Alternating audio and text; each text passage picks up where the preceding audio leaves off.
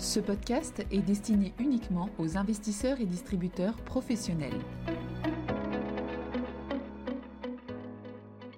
Bonjour, j'ai le plaisir de vous présenter aujourd'hui l'exercice pilote de l'ACPR sur les stress climatiques. Il s'inscrit dans un process lancé en 2015 en France par l'adoption de la loi relative à la transition énergétique pour la croissance verte, le fameux article 173.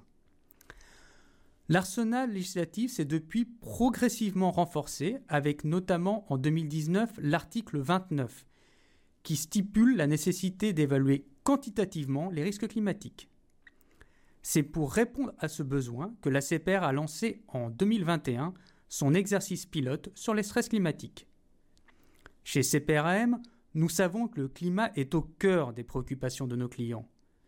C'est pourquoi nous avons souhaité analyser en détail cet exercice afin de proposer des solutions les plus adaptées aux besoins des investisseurs. Je vais maintenant vous présenter en détail en quoi consiste l'exercice. Basé sur le volontariat, il poursuit un double objectif. Tout d'abord, encourager les banquiers assureurs à évaluer les risques et vulnérabilités liés au changement climatique auxquels ils sont exposés. Ensuite, identifier leurs lacunes actuelles en termes d'outils, d'indicateurs, de données et de ressources pour être en capacité de reproduire cet exercice de manière récurrente.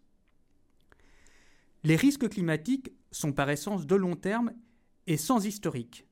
Cela a nécessité la mise en place d'une méthodologie de stress test particulièrement innovante sous différents aspects. Le premier est l'horizon de temps. On se place sur une durée exceptionnellement longue pour des stress tests de 30 ans, mais ceci est indispensable pour intégrer les effets du changement climatique.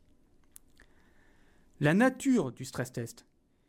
Il se base non pas sur des données historiques, mais sur des séries prospectives.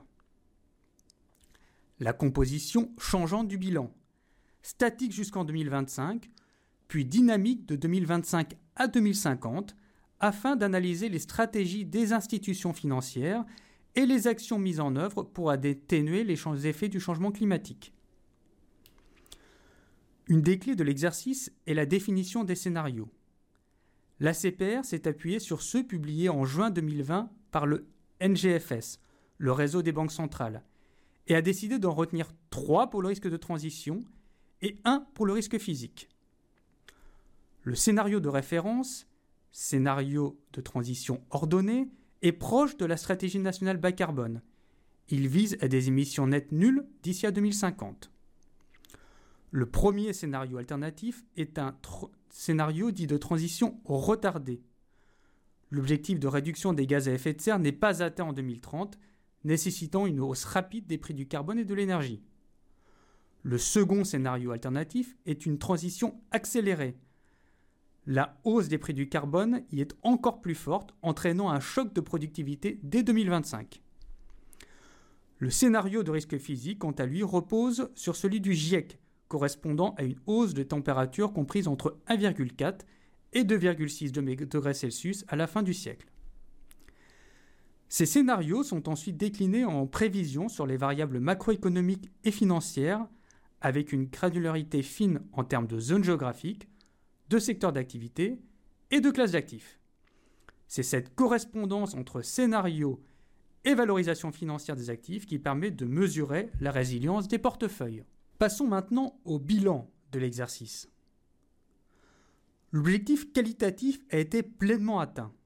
La forte mobilisation du secteur est la preuve que l'importance du sujet est désormais comprise par les différents organismes qui sont prêts à mettre les moyens humains et matériels pour y répondre au mieux. L'objectif quantitatif, s'il a montré un impact rassurant, car modéré du risque de transition pour les participants, a surtout révélé un certain nombre de limites. Tout d'abord, le choix très controversé de prendre le scénario de stratégie nationale bas carbone comme scénario central. Ensuite, le niveau de granularité qui n'est pas toujours suffisamment détaillé pour différencier certaines entreprises appartenant dans le secteur ou ayant leur activité dans différents secteurs.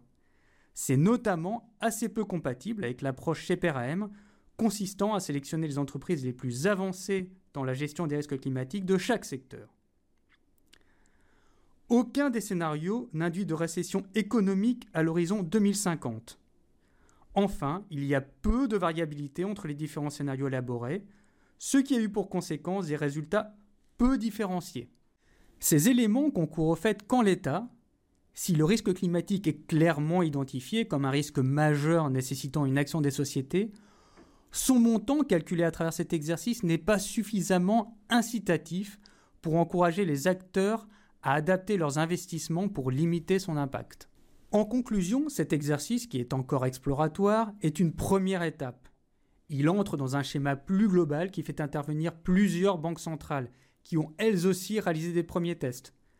La Banque des Pays-Bas en 2018, la Banque d'Angleterre en 2019 et qui en refait un en 2021, la Banque du Canada en 2020, ces différents travaux permettront à un nombre croissant de superviseurs dans le monde d'élaborer un socle commun de connaissances et d'évaluation des risques climatiques, ce qui permettra d'améliorer la résilience du secteur financier. Communication promotionnelle non contractuelle. Les commentaires et analyses reflètent l'opinion de CPRAM sur les marchés et leur évolution en fonction des informations connues à ce jour.